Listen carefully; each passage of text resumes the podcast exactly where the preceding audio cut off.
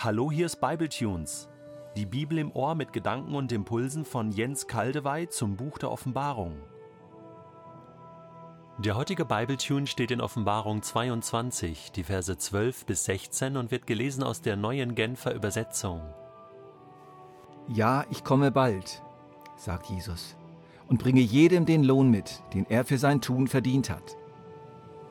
Ich bin das A und das O, der Erste und der Letzte, der Ursprung und das Ziel aller Dinge. Glücklich, wer seine Kleider wäscht und sie von allem Schmutz reinigt. Er hat das Recht vom Baum des Lebens zu essen, die Tore der Stadt werden ihm offen stehen. Kein Zutritt hingegen haben die abtrünnigen Hunde und die, die okkulte Praktiken ausüben, sich sexuelle Ausschweifung hingeben, andere umbringen oder Götzen anbeten. Sie und alle, die die Lüge lieben und sich in ihrem Tun von ihr leiten lassen, sind und bleiben draußen.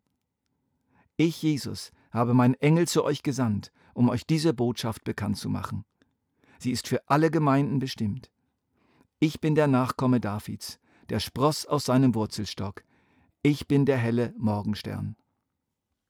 Das spannende Abschlussprotokoll der Offenbarung geht weiter. Das Debriefing einer ganz außergewöhnlichen Einsatztruppe wird fortgesetzt. Der Engel, der Johannes die Offenbarung vermittelt hat, Jesus Christus die Quelle der Offenbarung, der Geist Gottes und die Braut, zu der auch wir gehören. Wir sind hier mit dabei, wir werden mit angesprochen, wir sind Teil der Runde. An diesem Punkt des Gesprächs ergreift Jesus wieder das Wort, diesmal für länger, und seine Worte sind gewichtig und ernst. Verheißungsvoll und einladend auf der einen Seite, messerscharf und warnend auf der anderen. Und unglaublich gehaltvoll. Sie müssen sorgfältig gehört und bewahrt werden, wie die vorherige Botschaft der eigentlichen Offenbarung über die Zukunft unserer Welt. Es darf nicht sein, dass hier nur noch mit halbem Ohr zugehört wird, weil ja das Projekt Offenbarung nun abgeschlossen ist, und auf diesen Schluss kann man verzichten. Das Wesentliche ist ja gesagt, also schon mal die Sachen zusammenräumen und sich parat machen zum Gehen. Zum zweiten Mal sagt Jesus, ich komme bald. Es ist ihm so wichtig. Es ist ein ganz persönliches Wort. Er sagt es zu Johannes, er sagt es zur Braut, und so sagt er es auch dir. Während er es sagt, wandert sein Blick von einem zum anderen.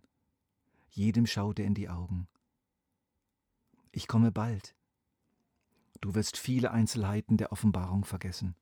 Ich weiß ja, dass du ein Gedächtnis hast wie ein Sieb. Das habe ich schon bei meinen ersten Jüngern so erlebt. Aber das eine vergiss ja nicht. Ich komme bald. Und dann wird alles gut. Halte durch. Gib nicht nach. Sei tapfer. Verlass mich nicht. Warte auf mich. Bitte bleib mir treu. Ich werde kommen. Ich verspreche es dir. Nun fügt Jesus noch etwas hinzu, um diese Botschaft nochmals zu verstärken und zu vertiefen. Die neue Genfer Übersetzung redet hier vom Lohn, den Jesus mitbringt, als Verdienst für das Tun. Das ist nun wirklich sehr unglücklich übersetzt. Es ist zu missverständlich. Es geht vielmehr um eine Vergeltung, die weit mehr ist als nur ein Verdienst. Eine Vergeltung, die uns vollkommen unverdient vorkommen wird, in ihrer Fülle und Ehre. Jesus sagt uns, nichts, was du für mich getan hast und was du für mich noch tun wirst, wird umsonst gewesen sein.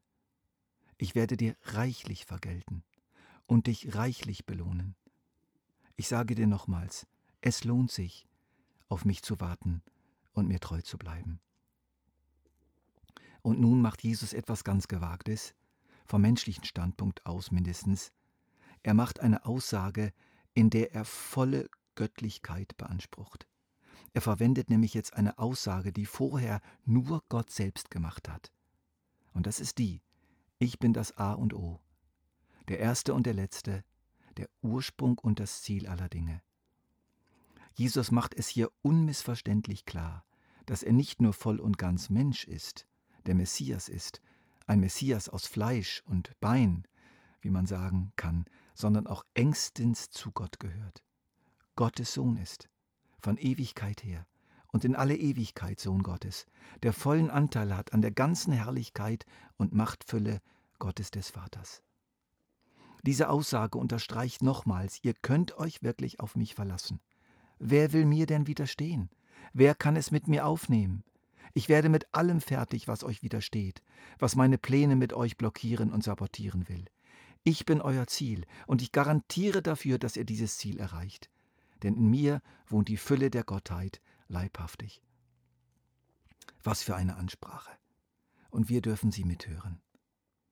Aber jetzt passiert etwas Seltsames. Ich bin jedenfalls darüber gestolpert. Nach diesen erhabenen Worten fängt Jesus doch tatsächlich von vorne an und beginnt wieder mit dem Einmaleins. Mit der Sündenvergebung. Stell dir vor, dein Lehrer hat dir gerade Integralrechnung beigebracht und plötzlich kommt er wieder mit dem Einmaleins. Da reagiert man doch erstmal mit Gefühlen wie, ah, das hatten wir doch schon, das weiß ich doch längst, was soll das denn jetzt? Es ist mir ehrlich gesagt ein bisschen so gegangen, als ich dieses Wort las. Glücklich, wer seine Kleider wäscht und sie von allem Schmutz reinigt. Er hat das Recht, vom Baum des Lebens zu essen, die Tore der Stadt werden ihm offen stehen. Offensichtlich ist Jesus dieses Einmaleins so wichtig, dass er sich die Freiheit nimmt, es uns noch einmal einzupauken. Es ist und bleibt nämlich Grundlage aller göttlichen Mathematik. Es bleibt das Grundverhalten und die Grundmaßnahme des Lebens als Jünger. Ich lasse mir von Jesus meine Schuld zeigen, ich verstecke sie nicht, ich bekenne sie ihm und empfange Vergebung. Das hört nie auf. Das bleibt bis zum Schluss. Wir sind und bleiben Sünder, die Vergebung brauchen. Das lassen wir nie hinter uns. Und das Schöne ist, dann haben wir nicht nur in der Vollendung Zugang zum Baum des Lebens, zu Jesus, zu seinem Leben, sondern schon heute, hier und jetzt. Er hat das Recht, vom Baum des Lebens zu essen, sagt Jesus. Das gilt nicht nur für morgen, sondern es gilt schon heute. Auch die nächste Aussage ist nicht nur eine Zukunftsaussage, sondern betrifft auch die Gegenwart. Kein Zutritt haben und dann zählt Jesus eine ganze Liste aus, auf. Sie und alle, die die Lüge lieben und sich in ihrem Tun von ihr leiten lassen, sind und bleiben draußen. Manche Kommentatoren betonen hier den evangelistischen Akzent. Sie betrachten das als eine Art Evangelisation.